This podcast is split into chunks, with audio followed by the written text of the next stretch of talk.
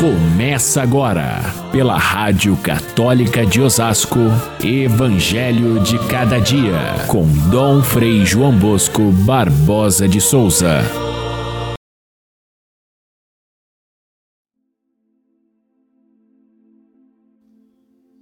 Se alguém me quer seguir, renuncie a si mesmo, tome a sua cruz cada dia e siga-me. Pois quem quiser salvar a sua vida vai perdê-la, e quem perder a sua vida por causa de mim, este a salvará. Caríssimos irmãos e irmãs, ouvintes do nosso Evangelho de cada dia, quero lembrar antes de tudo que este dia, 23 de fevereiro, é dedicado pela Igreja à memória de São Policarpo, que foi bispo da cidade de Esmirna e é, mártir da fé cristã, do primeiro século da fé cristã, bem no início. Ele foi é, é, catequizado pelo próprio São João Evangelista, de quem ele se tornou grande amigo, discípulo e foi o sucessor. Foi São João que lhe deu o título de bispo da cidade de Esmirna.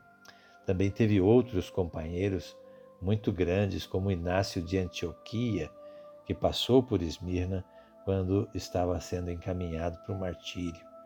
E quem escreve a sua vida é outro santo, que é Santo Irineu, que foi ficou famoso como bispo da cidade de Lyon, na França. Assim, cercado de santidade foi a vida de São, São Policarpo. E, e foi um grande pastor dedicado ao, ao seu rebanho, ele tinha muita cultura, ele escreveu diversas cartas às comunidades é, que ele presidia como bispo e foi martirizado a mando do imperador Marco Aurélio. E, e no seu martírio, conta-se que ele, ele mesmo previu que o martírio dele seria é, é, através do fogo, ele seria jogado numa fogueira. E ele então caminhou, ele próprio, é, resolutamente à fogueira, porque ele disse: Eu não vou renegar Jesus Cristo, que durante esses anos todos da minha vida nunca me fez mal algum. Eu sou cristão e morro consciente de que essa fé é que salva.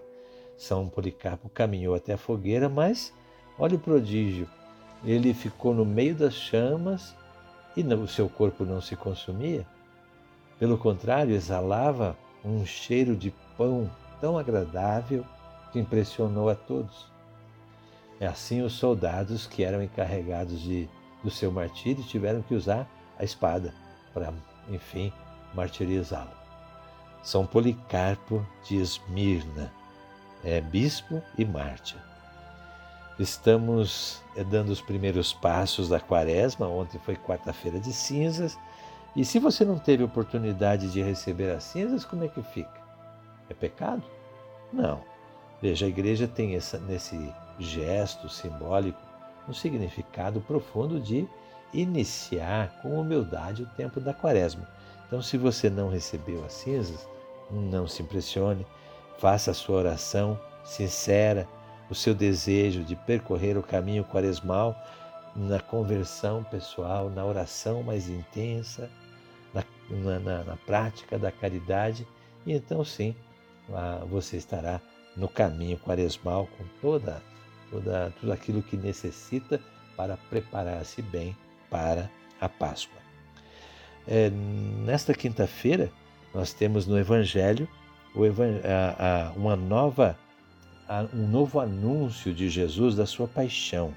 Jesus fala que o Filho do Homem deve sofrer muito, deve ser rejeitado pelos anciãos, pelos sumos sacerdotes, deve ser morto e ressuscitar ao terceiro dia. Os discípulos, como sempre, não entendem essa linguagem de Jesus e até desconversam, porque a eles não, não interessa esse caminho do sofrimento, eles querem o caminho da glória.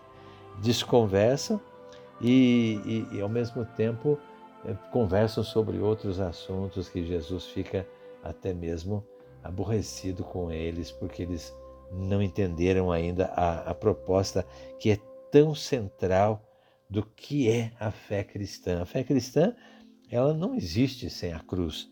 E aí é, Jesus então quis que eles entendessem isso e explica melhor. Se alguém quer me seguir, renuncie a si mesmo, tome a sua cruz cada dia e siga-me. É uma frase que sintetiza todo o segmento de Jesus. Aqui ele está dizendo de, de, de, forma completa o que, que significa ser cristão de fato. E, e ele começa com a partícula se.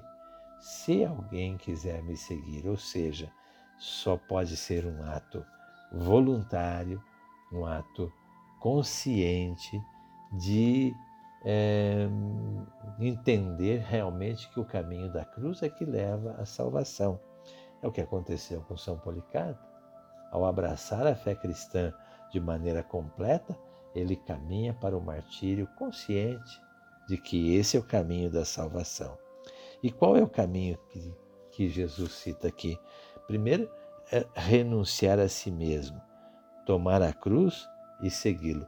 São três palavras que, na verdade, as três significam a mesma coisa. Porque renunciar a si mesmo é renunciar a, ao egoísmo, renunciar às comodidades que o mundo oferece, renunciar àquilo que parece ser confortável, é sucesso, dinheiro, é, tudo aquilo que o mundo possa oferecer de bom, renunciar. Não, não querer para si nada disso mas ao mesmo tempo tomar a própria cruz cada dia. Vejam, não é a cruz de um acontecimento lá no fim da vida, como aconteceu com o mártir São Policarpo. É a cruz de cada dia que Jesus se refere. Foi a vida inteira dedicada à igreja, dedicada ao seu rebanho, dedicada aos irmãos. É a sua vida dedicada a cada dia, no seu trabalho, na sua família, na sua comunidade, isso é assumir a cruz cada dia. Significa constância nesse propósito de renunciar a si mesmo e seguir, seguir Jesus, porque ele foi o primeiro. Ele não nos propõe nada que ele primeiro não tenha feito. E ele se ofereceu na cruz por nós para que nós também pudéssemos oferecer a nossa vida integralmente pelos irmãos e pela causa do reino. E Jesus continua a sua explicação. É, uma, é uma, um fato tão importante que ele é, de, vai, vai tirando as consequências daí. Se alguém quiser salvar a sua vida, perde. Ao, ao mesmo tempo, se alguém perder a sua vida por causa dele, por causa do Evangelho, é que salva. O que, que significa ganhar a vida e perder a vida? É a mesma palavra de antes, ou seja, ganhar a vida no sentido mundano significa ter sucesso, ter bem-estar, ter conforto, ter facilidade, guardar as coisas para si. Perder a própria vida significa distribuir a sua vida em favor, em a serviço dos irmãos. Distribuir também os seus recursos para servir melhor a todos os que são necessitados. É, perder a vida por causa do Evangelho significa ir atrás daquilo que realmente salva é, a prática do bem, da justiça, da misericórdia, da generosidade e do amor. Isso é perder a vida por causa do Evangelho. Quando o mundo nos olha e diz assim, coitados, olha, perdendo a própria vida com coisas que não, não têm valor, o único valor que nós temos é a vida eterna, portanto, nada do que o mundo possa nos oferecer tem valor. Então está aí um resumo da vida cristã para a gente viver nesse tempo da quaresma, que é um tempo de conversão pessoal e também de conversão da própria igreja, para que ela seja capaz de oferecer ao mundo o caminho proposto por Jesus Cristo, o caminho da salvação. Fiquem todos com Deus. Até amanhã, se Deus quiser.